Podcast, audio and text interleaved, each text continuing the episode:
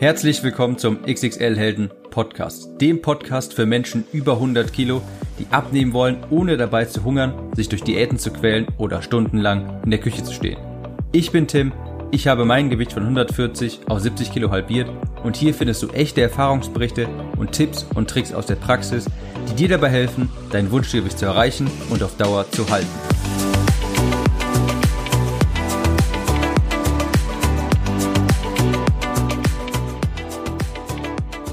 Herzlich willkommen zu einer neuen Episode vom XXL Helden Podcast und heute auch ein sehr interessantes Thema, wie ich finde. Das habe ich mich nämlich früher immer gefragt.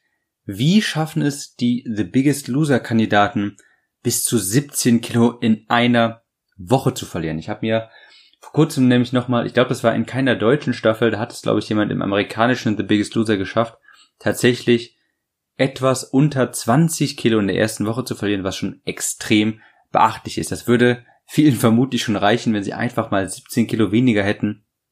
Und das auch wirklich nur in einer Woche. Und wir wollen uns heute mal anschauen, wie genau funktioniert das eigentlich? Welche Tricks nutzen diese Teilnehmer? Wie kommt so ein großer Gewichtsverlust zustande? Und ganz ehrlich, als ich auch mal so ein bisschen nachgeforscht habe, das ist eigentlich einfacher als gedacht und das könnte eigentlich auch jeder nachmachen, wenn man denn nur will. Und im Endeffekt kommt es nämlich eigentlich nur auf vier Dinge an. Ganz am Ende stelle ich mir auch nochmal die Frage, ist das gesund, so viel abzunehmen in so einer kurzen Zeit?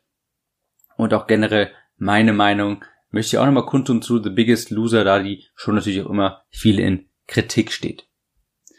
Vorab muss ich natürlich, äh, will ich natürlich sagen, ich war nie in dem Camp selber. Ich hätte, ich hätte es wirklich bitter nötig gehabt, aber ich war selber nie drin. Das heißt, woher habe ich jetzt überhaupt mein Wissen? Warum kann ich euch das jetzt erzählen? Und dazu muss man sagen, die Trainerin Mareike hat einen eigenen YouTube-Channel, also die Trainerin Mareike aus The Biggest Loser hat einen eigenen YouTube-Channel und da plaudert ihr auch hin und wieder mal aus dem Nähkästchen. Da kriegt man wirklich einen Einblick hinter die Kulissen und das sind wirklich Informationen aus erster Hand, denn sie redet dort über das Training und die Ernährung der Camp-Teilnehmer. Das heißt, eine sehr gute Anlaufstelle kann ich auch empfehlen.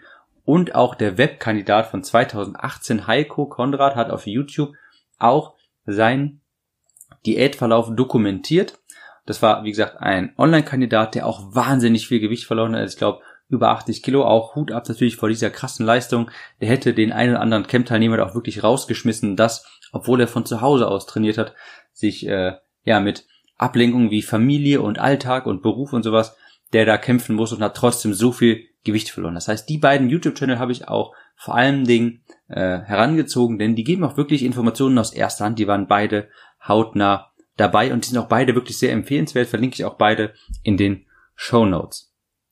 Also, wie sieht denn so ein Camp-Alltag eigentlich aus? Da muss man natürlich sagen, das denke, das ist auch keine äh, Neuigkeit, der sieht natürlich sehr extrem aus. The Biggest Loser ist ein Bootcamp. Das heißt, das muss auch extrem sein. Das soll nicht unbedingt Spaß machen, so ein Bootcamp. Das tut auch manchmal ein bisschen weh und ist auch sehr anstrengend. Das ist ganz normal.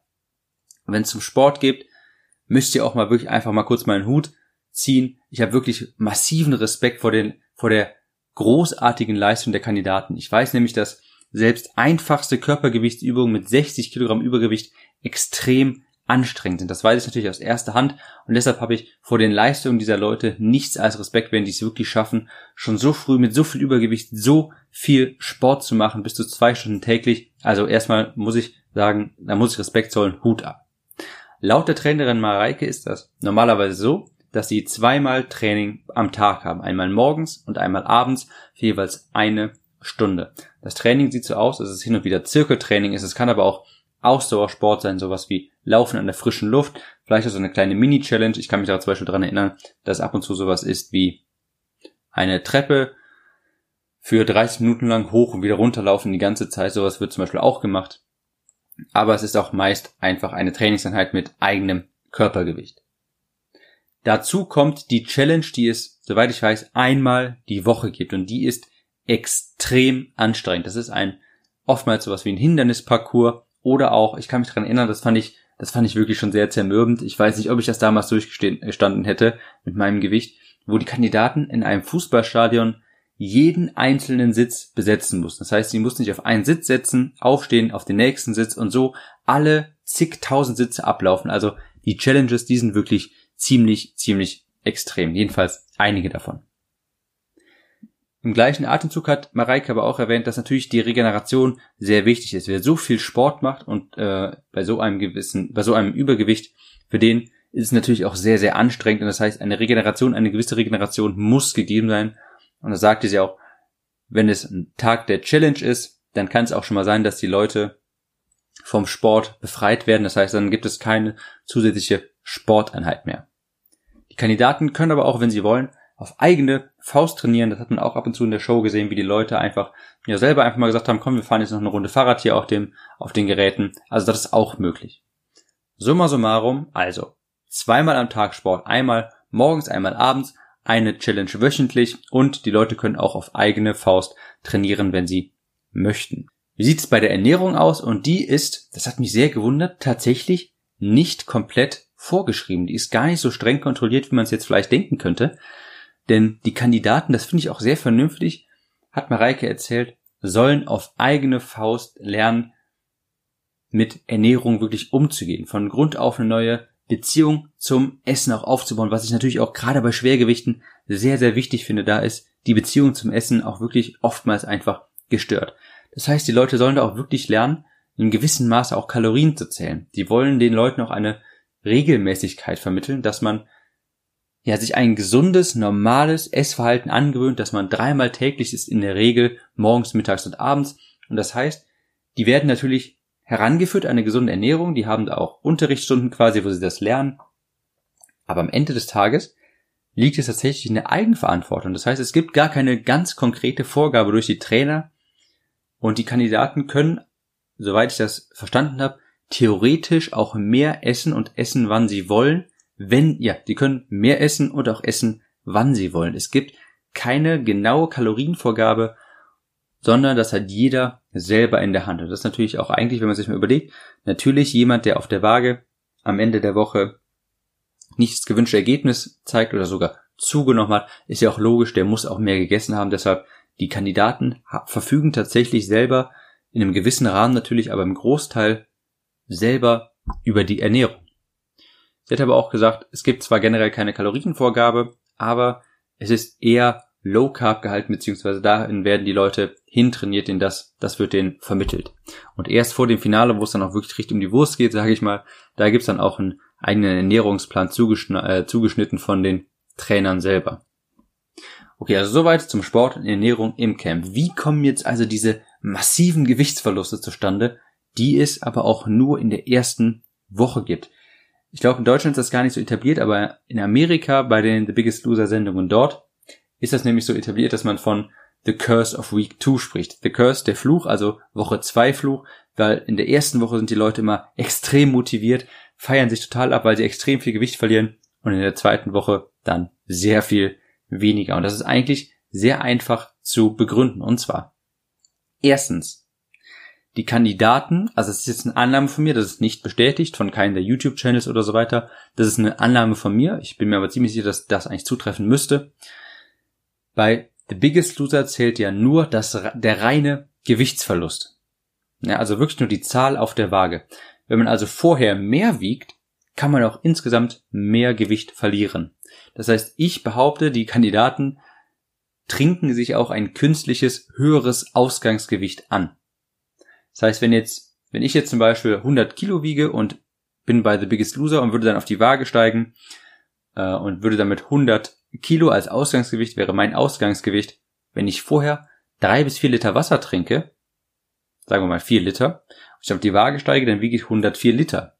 Diese zusätzlichen vier Kalo äh, Kilo sind aber nur durch das Wasser entstanden, dass ich natürlich auch wieder verliere. Aber ich habe zum Zeitpunkt des Wiegens habe ich erstmal vier zusätzliche Kilos, die natürlich beim, in der nächsten Woche dann nicht mehr da sind. Und obwohl das natürlich kein Fett ist, sondern nur Wasser, zählt, es zählt ja nur der reine Gewichtsverlust. Das heißt, ich behaupte, ich denke, dass auch gerade für die erste Woche stellen sich die Leute mit sehr viel mehr Wassergewicht auf die Waage, damit sie, damit der Unterschied zwischen dem Eingangswiegen und der ersten Woche noch viel größer ist. Das heißt, so kann man mit Sicherheit drei, vier oder sogar fünf Kilogramm, ich sag mal, dazu mogeln. Dann zweitens, man verbraucht mehr Kalorien, je übergewichtiger man ist. Ja, das heißt, wenn man sehr stark übergewichtig ist, dann verbrennt man auch sehr viel mehr Kalorien beim Sport, weil es natürlich alles Zusatzgewicht ist. Das kannst du dir vorstellen wie beim Auto. Ein kleines Auto verbraucht sehr viel weniger Liter als ein sehr viel größeres Auto. Und das heißt, je mehr Gewicht man hat, desto schneller verliert man das Gewicht, auch was ich eigentlich ziemlich motivierend finde. Äh, das merkst du auch, wenn du zum Beispiel mal 10, 15 Kilogramm verloren hast und dann gehst du einfach mal eine Strecke und ziehst dabei vielleicht eine Gewichtsweste an mit diesen 10 bis 15 Kilogramm oder einen sehr schweren Rucksack, dann wirst du merken, das ist ziemlich anstrengend. Das ist wirklich sehr ungewohnt, man kommt sehr schnell ins Schwitzen und man verbraucht dadurch sehr viel mehr Kalorien. wenn man überlegt, vorher war das ja der Normalzustand quasi, mit diesem Zusatzgewicht musste der Körper die ganze Zeit rumlaufen. Das heißt, je mehr Gewicht man auch hat, desto mehr Kalorien verbrennt der Körper auch und deshalb ist natürlich dann in der Woche eins der größte Gewichtsverlust gegeben, weil man natürlich da noch am meisten wiegt. Dann drittens, auch ein sehr großer Punkt natürlich, die Entleerung der Körperspeicher. Die Ernährung ist bei den allermeisten nämlich Low Carb und durch den sehr vielen Sport und den Verzicht auf Kohlenhydraten leeren sich dann die sogenannten Glykogenspeicher. Und Glykogen sind quasi die Kohlenhydrate, die im Muskel abgespeichert werden und die binden Wasser. Die werden in Muskulatur und Leber gespeichert und die binden Wasser. Das heißt, wenn man jetzt wenig Kohlenhydrate isst und gleichzeitig durch den Sport viel verliert, dann werden, würden diese Glykogenspeicher geleert und das Wasser fließt mit raus. Und das sind gut und gerne auch nochmal zwei bis drei Kilogramm an Wassergewicht, die man da verliert durch diese Entleerung der Speicher. Und viertens ist natürlich generell der Wasserverlust nicht nur durch Glykogen, sondern einfach, wenn man zum ersten Mal seine Ernährung umstellt und sehr viel Sport macht, dann fließt auch einfach sehr viel Wasser mit raus, das man beim Wiegen dann verliert. Dazu natürlich muss man sagen, es ist ein sehr extremes Umfeld bei The Biggest Loser. Es gibt keine Handys, kein PCs, keine Familie, keine Ablenkung. Alle verfolgen nur das eine Ziel, und zwar so viel abzunehmen, wie nur irgendwie möglich. Und da ist es natürlich einfacher für jemanden, sehr viel mehr abzunehmen, als für jemanden, der vielleicht zu Hause ist mit ja, Familie um sich herum hat, Leute, die vielleicht auch Sachen essen, die man nicht essen, die man selber nicht essen sollte, wo man vielleicht noch einen Beruf hat und so weiter. Das heißt, sie sind ja wirklich komplett abgeschotten und verfolgen alle nur ein einziges Ziel. Und so kommt nämlich der massive Gewichtsverlust aus Woche 1 zustande und deshalb ist auch verliert man in Woche 2 meist also es ist schon sehr gut, wenn man dann noch die Hälfte von dem Ergebnis, was man in Woche 1 verloren hat, verliert. Und ähm, ja, weil die Speicher entleert man natürlich nur einmal. Wenn das Wasser einmal raus ist, dann ist es auch erstmal wieder raus, wenn man sich nicht wieder antrinkt. Das kommt natürlich später, wenn man abgenommen hat, alles auch natürlich wieder. Aber zum ersten, wenn man die Speicher leert man ja zum ersten Mal. Und das ist natürlich ein Grund dafür, weshalb man so viel in der allerersten Woche verliert. Und jetzt die eine Million Euro, äh, eine Million Euro Frage natürlich, ist das denn noch gesund? Kann man denn wirklich 17 Kilogramm in einer Woche verlieren und ist das nicht alles nur Muskulatur und bla bla bla. Es vergeht nämlich keine Staffel The Biggest Loser, wo nicht irgendein Ernährungsexperte, irgendein Professor das kritisiert, dass das ja natürlich nicht nachhaltig sei und nicht gesund und dass es eine ganz schlimme Sendung ist und so weiter. Und ich denke, ihr hört vielleicht nur durch meinen Tonfall, das kann ich einfach nicht nachvollziehen, denn das ist wieder sehr theoretisch und sehr praxisfern, was ich wirklich nicht mag. Muss ich erstmal vor Augen halten, die Sendung verfolgt auch nur ein Ziel. So viel Gewicht verlieren in kürzester Zeit wie nur möglich. Nichts anderes. Darüber sind sich die Kandidaten bewusst und jeder, der da sich bewirbt, der weiß auch, dort verliert man so viel Gewicht wie nur möglich in kürzester Zeit und die meisten werden auch wissen, dass ein gewisser, dass eine gewisse Gefahr für einen Jojo-Effekt besteht. Soweit also, das weiß man also. Es ist also auch ein Bootcamp. Das heißt, man ist acht wochenlang abgeschotten, um sich auf nur ein Ziel zu fokussieren, zu 100 Prozent. Es ist nicht das Ziel, möglichst langsam und nachhaltig abzunehmen. Da muss ich auch mal ganz klar sagen, bei sehr vielen Kandidaten ist es auch einfach 5 vor 12. Die sind teilweise, wiegen die über 200 Kilogramm und sind vielleicht schon Diabetiker, hatten vielleicht schon mal einen Herzinfarkt, bei denen ist es wirklich 5 vor 12. Und da muss man einfach ganz klar sagen, The Biggest Loser ist eher ein Sprungbrett in ein neues Leben. Neun von zehn Kandidaten sind nach Interviews wirklich sehr dankbar für die Campzeit, die sie hatten. Und natürlich ist es vielleicht nicht das Nachhaltigste, aber darum geht es ja auch gar nicht. Ja, darum geht es wirklich gar nicht. In diesen acht Wochen sollen die Leute nämlich erfahren, was in einem steckt. Was möglich ist, wenn man wirklich will, wenn man wirklich alles daran setzt, dieses Ziel zu erreichen. Und so entwickeln diese Leute auch eine Motivation, dauerhaft etwas zu ändern.